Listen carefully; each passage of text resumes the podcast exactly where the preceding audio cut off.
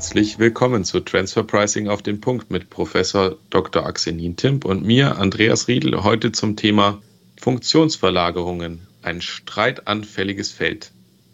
Servus Axel. Hallo Andreas. Es ist ja noch gar nicht so lange her, da hat man sich verwundert die Augen gerieben, wenn im Bereich der Verrechnungspreise ein FG-Urteil irgendwo erschienen ist und mittlerweile sprießen die so etwas regelmäßiger hier auf der Wiese. Wir haben heute einen Fall dabei vom FG Niedersachsen, ähm, der sich beschäftigt mit den Voraussetzungen für eine grenzüberschreitende Funktionsverlagerung. Urteil vom 16.03.2023. Vielleicht magst du uns einmal erklären, was es damit auf sich hat. Ja, was hat es damit auf sich? Was ist passiert? Also, wir hatten eine deutsche Produktionsgesellschaft, die in Deutschland produziert hat. Die hat ihre Aufträge wohl von der Konzernobergesellschaft zugewiesen bekommen. Das sagt uns der Sachverhalt. Und die Produktion wurde auf Anweisung der, der Obergesellschaft eingestellt und an einem anderen Standort im Ausland weiter durchgeführt.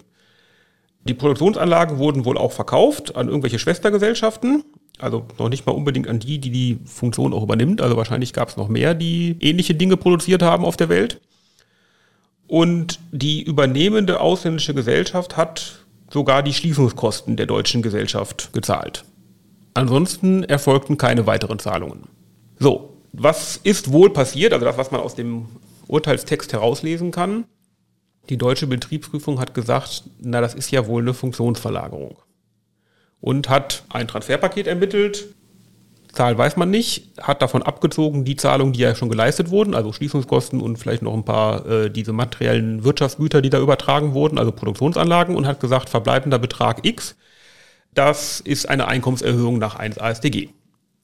Das fand der Steuerpflichtige nicht gut und hat sich dagegen vor dem Finanzgericht Niedersachsen gewehrt. Die Revision ist übrigens zugelassen, ja, beim BFH wegen grundsätzlicher Bedeutung des Falls, weil so richtig viele Funktionsverlagerungsfälle gibt's ja nicht. Wir hatten auch FG München, also auch da ist die Revision zugelassen. Also der BFH wird sich demnächst damit beschäftigen müssen. Wichtig hier vielleicht an dem Fall ist auch nochmal, es geht um, ich sag mal, eine alte Funktionsverlagerung. Ne? Also sozusagen altes Recht noch, noch nicht das, das neue Recht. Genau, die Unterscheidung altes Recht, neues Recht, da hat sich ja das Un zum Oder gedreht, das kann man ja auch nochmal sagen. Also äh, im, im jetzigen Fall ist ja vor allem diese Verknüpfung auch wichtig, also Wirtschaftsgüter und sonstige Vorteile, die mit den entsprechenden Chancen und Risiken und dann entsprechend in Klammern Achtung Gewinnpotenzial verlagert werden. So neues Recht, Wirtschaftsgüter oder sonstige Vorteile. Entsprechend äh, die, die Frage, auf die wir im späteren Verlauf auch nochmal eingehen äh, werden, dann zum Ende hin, wenn man denn hier die Rückkopplung zum neuen Recht zieht, äh, ob man denn da was herauslesen kann. Ich glaube, man kann da eine ganze Menge herauslesen. Also ich sag mal, das, ja. das FG-Urteil hat meiner Meinung nach das erstmal schön systematisch richtig aufgezogen und hat gesagt, vielleicht auch entgegen dem, was wir da bei einigen von den letzten BFH-Urteilen gesehen haben, hat gesagt, ich muss ja im ersten Schritt mal prüfen, ob wir denn nicht eine verdeckte Gewinnausschüttung haben. Also habe ich vielleicht eine verhinderte Vermögensmehrung im, im Inland, weil ich ja keine Geschäfte mehr mache. Ist das also eine verhinderte Vermögensmehrung? Dem Grunde nach ja. Und er sagt, den Ansatz der VGA muss ich vorrangig vor dem ASDG prüfen. Ähm, und sagt, habe ich hier vielleicht die Überlassung einer Geschäftschance? Wir haben ja die Geschäftschance-Rechtsprechung, ähm, BFH, ja, und sagte, das kann also eine Gewinnausschüttung oder sonst irgendetwas sein. Muss aber, wenn der BFH sozusagen hier mal auseinandergenommen wird, also diese Vielzahl von Urteilen, das hat das FG Niedersachsen sehr schön gemacht, muss es sich hierbei um eine konkrete Möglichkeit haben, ja, aus einem Geschäft einen Vermögensvorteil erzielen zu können. Geht auch so ein bisschen unscharf daran vorbei, ja, und sagt also, der BFH ist sich nicht ganz sicher, muss es immer ein immaterielles Wirtschaftsgut sein, also sowas wie ein Kunden- oder Lieferantenstamm oder ein Belieferungsrecht oder ähnliches.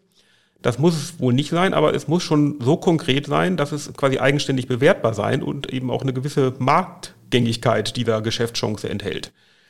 Ansonsten, wenn es keine zwingende Rechtsposition ist, kein, kein eigenes Recht und keine gewisse Marktgängigkeit, ja, dass es so unkonkret ist, dass es eben keine konkrete Geschäftschance ist, dann scheidet hier die verdeckte Gewinnausschüttung aus. Und das war's halt, ja. Also nur in der Zukunft irgendeine Art von Geschäft machen zu können, ohne einen Rechtsanspruch darauf zu haben, ständig das zu machen. Also klar, wenn ich einen Vertrag hätte, wo drin stünde, in den nächsten zehn Jahren lieferst du mir die Mengen X und ich kündige den nach fünf Jahren, dann hätte ich ja ein konkretes Recht, was ich dann verletzt habe und dann passiert auch irgendwas. Das war aber hier nicht der Fall. Ja, also die Kunden waren allen bekannt, also auch der Mutter, auch der Schwester und sonst irgendetwas. Da waren jetzt keine sozusagen geheimen Informationen, die ansonsten niemand hatte. Und darum war das keine Geschäftschance und damit keine verdeckte Gewinnausschüttung. Aber jetzt sozusagen nächste Ebene, es könnte ja eine Funktionsverlagerung sein. Und jetzt kommen wir sozusagen in die Definition. Was ist denn hier die Funktion? Funktion, sagt das FG auch, wird ja im Gesetz gar nicht definiert. Das ist ja einer unserer Hauptkritikpunkte. Ja? Also, dass die gesetzliche Definition von Funktionsverlagerung ist, wenn du eine Funktion verlagerst, dann nenne ich das Funktionsverlagerung und dann ist die Rechtsfolge Transferpaketbewertung, mal sehr verkürzt der, der 1 ASDG. Aber im Gesetz steht gar nicht drin, was eine Funktion ist und auch nicht, was verlagert heißt. Ja, das ist nah an der Tautologie und das ist für einen Gesetzbefehl natürlich ein bisschen schwierig. Aber okay, er sagt auch, der Gesetzgeber sagt ja nicht nur Funktion, sondern auch einschließlich der dazugehörigen Chancen und Risiken und der mit übertragenen oder überlassenen Wirtschaftsgüter und sonstigen Vorteile. Ne, sogar gesagt, und sonstigen Vorteile. Nun muss ich das Gesetz ja sozusagen weiternehmen und auch das materielle Gesetz, nämlich die Funktionsverlagerungsverordnung, mir anschauen als, als Gericht. Und er sagt, der Paragraph 1 Absatz 3 Satz 9 in Verbindung mit Paragraph 1 Absatz 2 Funktionsverlagerung. Wenn also ein verlagerndes Unternehmen ein, einem übernehmenden Unternehmen, was nahestehend ist, Wirtschaftsgüter und sonstige Vorteile und die damit zusammenhängenden Chancen und Risiken überträgt oder zur Nutzung überlässt, und jetzt geht's weiter, damit das übernehmende Unternehmen eine Funktion ausüben kann, die bisher von dem verlagerten Unternehmen ausgeübt worden ist und dadurch die Funktion eingeschränkt wird. Da haben wir noch zwei Kausalitäten drin. Also neben dem und, Wirtschaftsgüter und Vorteile, die Chancen und Risiken, die hängen quasi automatisch mit dabei, die ist gar nicht so tatbestandsmäßig relevant, aber ich muss das Ganze eben tun, damit der, der das jetzt bekommt, ja, die Funktion ausüben kann. Also der braucht entweder Wirtschaftsgüter oder Chancen, damit er die ausüben kann. Kausal und dadurch, dass ich das gemacht habe, wird die Funktion bei mir eingeschränkt. Das sind jetzt die Tatbestandsmerkmale, die wir im Prinzip durchprüfen müssen. Also Funktion wissen wir nicht. Funktionsverlagerungsverordnung sagt Geschäftstätigkeit aus der Zusammenfassung gleichartiger betrieblicher Aufgaben, die von bestimmten Stellen oder Abteilungen eines Unternehmens erledigt werden. Das ist natürlich, ich sag mal, eine spannende Definition, ja, aber ich frage mich immer bei diesen Definitionen, wann ist die Definition denn nicht erfüllt? Also eine Definition soll ja immer abgrenzen von erfüllt, nicht erfüllt. Und dann frage ich mich ja immer, was ist denn eigentlich keine Geschäftstätigkeit, zumindest in Kapitalunternehmen?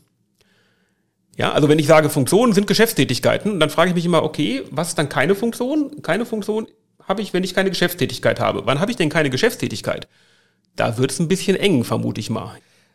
Klar, man kann dann sagen, Zusammenfassung gleichartiger betrieblicher Aufgaben, die von bestimmten Stellen oder Abteilungen eines Unternehmens erledigt werden. Dann frage ich mich auch immer, was soll das denn bedeuten? Also mein Musterbeispiel ist ja immer, ich mache Einkauf, ist eine Funktion, ja, ist das eine Geschäftstätigkeit? Bestimmt, klar. Bei mir ist das aber vollkommen unbestimmt. Ich habe ja so eine 10-Mann-Steuerberatungsgesellschaft, bei mir darf jeder einkaufen. Es ist gar nicht bestimmt, wer einkaufen darf. Ist das dann keine Funktion mehr, weil es nicht von bestimmten Stellen oder Abteilungen ausgeübt wird? Schwierig. Also die Frage ist, ja, Funktion, ich glaube, für die Praxis kann man sagen, eigentlich ist alles eine Funktion. Dann können wir natürlich an der Fundamentalkritik ansetzen, warum mache ich überhaupt so einen esoterischen Gebäude wie Funktionsverlagerung drüber, sondern hätte ich auch enger definieren können, das sind immaterielle Wirtschaftsgüter, ja, und die bewerte ich so. Aber okay, nun haben wir die Funktionsverlagerung. Das FG sagt auch, das ist wohl eine Funktion. Ja, diskutiert auch nochmal die Verwaltungsauffassung mit tätigkeitsbezogenem Funktionsverständnis oder Objekt- und Produktbegriffsverständnis. Aber am Ende des Tages aus der Funktion kommen wir ja nicht richtig raus. Wo wir rauskommen könnten, ist bei der Verlagerung. Das, was sie dann gemacht haben, Produktion von irgendwelchen Dingen, irgendwas, irgendwas mit Bohren, Bohrern, Bohrmeißel oder irgendwie sowas war glaube ich, das ist wahrscheinlich eine Produktion. Die ist weg. Ja, also sozusagen auch die Einschränkung bei mir, die ist offenkundig da. Aber ist sie jetzt auch sozusagen in einem rechtlichen Sinne verlagert worden? Und da muss ich halt prüfen, wurden Wirtschaftsgüter und sonstige Vorteile verlagert. Er versucht auch nochmal das FG, von daher ganz instruktiv, den Begriff Chancen und Risiken hier zu definieren. Ja, auch wenn er sagt, eigentlich hängen die da hinten mit dran, ja, und sagt also, Chance ist also die erkannte Möglichkeit, durch gezieltes Handeln einen im eigenen Interesse liegenden Zustand zu erreichen. Das ist schon ganz spannend, ne? aber auch das ist ja etwas, wo ich sage, wann ist das denn nicht der Fall? Ne? Also wann habe ich denn keine Chance? Das ist ja für mich eigentlich immer die Hauptfrage. Aber am Ende des Tages sagt das FG hier, du hast keine Wirtschaftsgüter übertragen und auch keine Chancen, weil der, der dir den Auftrag gegeben hat, nämlich die Obergesellschaft, die konnte quasi nach Belieben den Auftrag kündigen und an einen neuen geben. Das ist keine sozusagen Geschäftschance, die du hast, die den anderen in die Lage versetzen, das zu tun. Ne, Sie erinnern mich, das war kausal, damit der das machen kann. weil der hatte das Know-how auch, die andere Produktionsgesellschaft. Da gab es irgendeine, sozusagen, gab wohl ein Cost-Sharing-Arrangement dahinter, ja, also die hatten beide sozusagen die Rechte und wahrscheinlich noch mehrere im Unternehmen hatten die Rechte. Oder der häufige Praxisfall ist ja auch, die Muttergesellschaft hat alle Rechte, die man dafür braucht, das Know-how, Patente, Lizenzen, irgendetwas. Das war alles nicht erfüllt und darum kam das FG hier zu dem Fall, Produktionsgesellschaft innerhalb des Konzerns, die auch, ich sag mal jetzt keinen unmittelbaren Marktzugang hatten, weil die Kunden, ja, die haben zwar an Kunden geliefert, aber die Kunden waren alle bekannt. Es war keine originären Kunden nur der Tochtergesellschaft, es war auch kein originäres Know-how der Tochtergesellschaft. Da liegt keine Funktionsverlagerung vor. Ja, da kommen wir so ein bisschen, ich sag mal, vielleicht an unsere letzte Folge. Ich weiß nicht, ob das hier eine Routinegesellschaft war, wahrscheinlich nicht. Wahrscheinlich war es ein Lizenzfertiger oder sonst irgendetwas.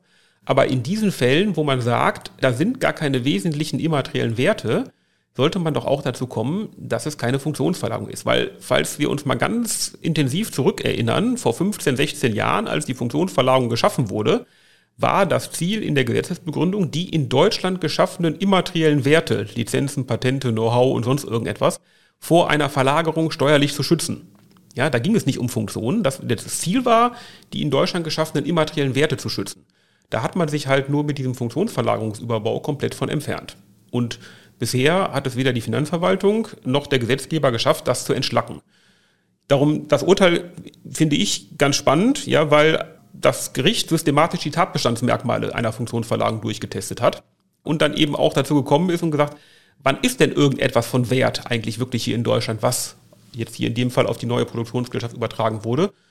Und ja, Ergebnis war, es ist keine Funktionsverlagerung. Schon dem Grunde nach nicht. Ne? Also nicht nur, dass der Höhe nach man das vielleicht kleinrechnet, das ist ja sozusagen der zweite Notanker, den man in der Praxis hat. Nein, es ist schon dem Grunde nach keine. Spannenderweise, wenn man sich das dann in den Formulierungen anguckt, dann ist genau diese definitorische Arbeit, die das FG hier gemacht hat, wirklich sehr, sehr erhellend, weil jetzt sind wir ja wirklich an anderen Stellen schon etwas harscher mit FG-Urteilen umgegangen, aber an der Stelle wirklich äh, klar abgrenzend auch gearbeitet wurde. Und äh, ich mag da schon mal überleiten auf den Punkt, den wir schon noch angeteasert hatten, dass wir uns gesagt haben, okay, wir gucken uns das vielleicht auch unter der neuen Rechtslage denn einmal an, was sich denn da ändern würde. Da finde ich ja sehr spannend, dass das FG sich auch mit den sonstigen Vorteilen einmal beschäftigt hat. Weil sonstige Vorteile ist ja, also wenn wir schon über undefinierte Begriffe sprechen, äh, alleine schon die Formulierung sonstig ist ja, äh, ist, ist ja etwas, was Tür und Tor öffnet, dass man annehmen könnte, dass, dass darunter eigentlich alles zu verstehen ist, was man sich so vorstellen kann. So, das, was das FG aber hier ja auch gesagt hat, so, und ich finde da den, die, die Fallkonstellation extrem spannend, dass man, dass man eben äh, nicht in dem Auftrag an sich etwas zu produzieren schon alleine einen sonstigen Vorteil sieht, weil das FG sagt ja hier, dass äh, keine sonstigen Vorteile übergegangen sind, da äh, mit der Produktion keine wirtschaftlich selbstständige Position das Unternehmen inne gehabt hat, die es in die Lage versetzt hätten, etwas zu übertragen oder, oder etwas an Dritte zu veräußern. Also es ist nichts da, was im Kontrollbereich des Unternehmens gelegen hätte, über das das Unternehmen auch verfügen hätte können. So. Und das finde ich eine sehr spannende Aussage, dass diese sonstigen Vorteile was sein müssten, wenn man dieser Definition jetzt folgt, was ja dann schon von der Abgrenzung her kein Wirtschaftsgut, kein immaterielles Wirtschaftsgut sein würde, aber was dennoch etwas ist, über das ich verfügen können müsste, damit ich das überhaupt auch verkaufen könnte, was also nichts sein kann, was mir qua der Rechtsbeziehung, die ich mit meinem Auftraggeber hatte, schon immer in der Sphäre des Auftraggebers lag, so wie das ja, ich sag mal, bei einer Plus-Auftraggeberstellung immer im Rahmen des Vertrages, den man denn da abgeschlossen hat, vielleicht auch, also ein Kündigungsrecht liegt ja auch im Recht des Auftraggebers, so, zu sagen, ich kündige den Vertrag. So, dann kann man sich, glaube ich, streiten, ob die Kündigungsklausel fremdvergleichskonform ist und wie das mit, den Schließungskosten aus, auszusehen hat. So, jetzt sind hier sogar Schließungskosten bezahlt worden. Jetzt könnte man äh, sagen, das ist ja an sich der, der Musterfall, wie man das auch erwarten würde, dass wenn dann auch Schließungskosten äh, quasi unter den Vertrag fallen, dass, dass die auch entsprechend bezahlt werden, so. Aber ein sonstiger Vorteil liegt halt in dieser, in dieser äh, Beauftragung dennoch nicht. Und insofern finde ich das einen sehr, sehr interessanten Fingerzeig dann auch in die, in die Zukunft. Auf jeden Fall. Also, wie du schon gesagt hast, das Urteil, ich finde es gut, weil es systematisch sozusagen wirklich die Tatbestandsmerkmale durchgeht und sagt, sind sie erfüllt oder nicht. In der Praxis haben wir es uns bisher ja auch relativ einfach gemacht, muss man sagen. Ja, also weil wir wussten auch nicht genau so, was sonstige Vorteile sind und haben dann gesagt, okay, ist eine Und-Verknüpfung, springen wir erstmal auf die Wirtschaftsgüter und sagen, ohne Wirtschaftsgüter keine Funktionsverlagerung, Ende. Das macht im Ergebnis das, das FG hier auch, ja, und sagt, sind weder Wirtschaftsgüter und sonstige Vorteile verlagern, aber diskutiert da ein bisschen, müssen auch Risiken und Chancen und sonst was, sagt aber, im Streitfall fehlt es unstreitig an einer Übertragung von Wirtschaftsgütern. Darum Ende. Obwohl es sozusagen das mit den sonstigen Vorteilen auch diskutiert. Das wird eben in der Zukunft wichtiger, weil wir diese Unverknüpfung nicht mehr haben. Eins von beiden reicht. Jetzt ist genau die Frage, was sind denn sonstige Vorteile? Naja, es müssen ja im Prinzip ökonomische Vorteile sein. Und ich muss mir auch denken, wäre der andere, der Übernehmende, auch zahlungsbereit? Ja, also der wäre natürlich nur dann zahlungsbereit, wenn es nicht ein Vorteil ist, den er sowieso bekäme. Weil die Muttergesellschaft alles hat, was man dafür braucht, die mir das kostenlos zur Verfügung stellt dann habe ich keine Zahlungsbereitschaft mehr an den, von dem ich die Funktion übernommen habe. Das ist ja ganz klar. Oder wenn es eben so allgemein ist, dass viele diesen sonstigen Vorteil haben. Da kann man jetzt viel drüber dis äh, diskutieren, aber wir machen ja immer noch Fremdvergleichsgrundsatz. Also es muss ein sonstiger Vorteil sein, für den es eine Zahlungsbereitschaft gibt. Sonst ist der nichts wert, dann ist der Vorteil null. Ja, dann kann ich, habe ich ja keine Position, die ich gegenüber jemand anders durchsetzen kann. Das, das FG geht hier eben auch nochmal auf diese kausale Verknüpfung ein ja, und sagt, ich muss das sozusagen alles bekommen, damit der die Funktion ausüben kann. Das war hier in dem Fall nicht der Fall, weil der konnte die Funktion auch so ausüben, weil er nämlich alles hatte, was er brauchte, um eine solche Produktionsfunktion auszuüben. Da ist die neue gesetzliche Regelung ja auch, ich sag mal, weiß nicht, ob das im Bewusstsein dieser Fälle geschah, ja auch geändert worden, weil aus dem Domit ist ja ein so das geworden. Also dieses rein kausal, ne, damit er das tun kann, wurde, ich sag mal, jetzt nur noch als Konsequenz dargestellt und gesagt, also ich habe was bekommen und dann konnte ich diese Funktion ausüben. Ne? Also nicht mehr dieses Ausschließliche. Also auch da hat der Verordnungsgeber ja nachgeschärft mit dem, was wir in dem letzten Podcast schon gesagt haben, mit der Wahrscheinlichkeit, dass wir dem Grunde nach mehr Funktionsverlagerung haben werden. Das FG-Urteil, das ist ja unser Thema heute, der hat schön die Tatbestandsmerkmale nacheinander abgearbeitet und gesagt, in diesem Fall ist es nicht. Das muss man jetzt spiegeln ja, wenn man den neuen Sachverhalt hat, ab Veranlagungszeitraum 22, mit den neuen Tatbestandsmerkmalen, die tendenziell dazu führen können, dass man in einigen Fällen mehr Funktionsverlagerung hat, weil ich nicht mehr Wirtschaftsgüter und brauche, sondern oder brauche und weil aus dem damit ein so das geworden ist. Das sind, glaube ich, so die Hauptpunkte, an denen sich denn jetzt die Fälle trennen werden. Sehr, sehr spannend. Aber als erstes kann man sich, man freut sich ja, ich freue mich zumindest immer, wenn man ein, ein FG-Urteil liest, was handwerklich schön gearbeitet ist. Zumindest ist das hier mein Eindruck. Das ähm, macht meiner Nerdseele Freude.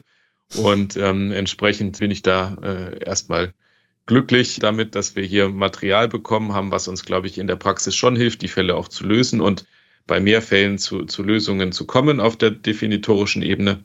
Und dann ist, glaube ich, auch klar, dass uns dieses Thema weiterhin begleiten wird in den nächsten Jahren. Das äh, hat sich jetzt schon auch an anderer Stelle äh, deutlich angedeutet wird auch nicht weniger werden. Auf die BFH-Rechtsprechung äh, in, in, diesen Fällen ist dann, glaube ich, zu warten. Das kann man, äh, in dem Fall ist es eine schöne Vorlage, die der BFH hier bekommt, um, um dazu mal grundsätzlich auch Stellung zu nehmen. Ich glaube, das, was bleibt an grundsätzlichen Fragen, ist, ob denn die, die Verordnungsermächtigung auch so weit reicht, denn überhaupt die Funktion an sich zu definieren und was hier gemeint ist, da hat man, glaube ich, auch ein paar theoretisch, äh, sehr theoretisch rechtliche Fragen noch, mit denen sich die Gerichte beschäftigen dürfen kann dir nur zustimmen. Ein, ich sag mal, inhaltlich für den Steuerpflichtigen gutes Urteil, aber eben ein wirklich gut zu lesendes, schönes Urteil, ja, woraus man eben genau erkennen kann, wie man eigentlich solche Fälle lösen müsste. Und das hat das FG meiner Meinung nach hier perfekt gemacht. Respekt ans FG Niedersachsen und an die beteiligten Personen. Ähm, Glückwunsch zu diesem schönen Stück Arbeit, was, was hier abgeliefert wurde. Passiert ja auch selten, dass, dass man das mal so, dass man das mal so in, in aller Deutlichkeit sagen kann. Und damit sind wir hier heute am Ende. Dies war ein WTS On Air Podcast. Die nächste Folge unserer Podcast-Reihe veröffentlichen wir wie immer an einem TP Tuesday. Augen auf. Bis dahin alles Gute und falls Sie Fragen oder Anregungen für uns haben, erreichen Sie uns unter der E-Mail-Adresse podcast.wts.de.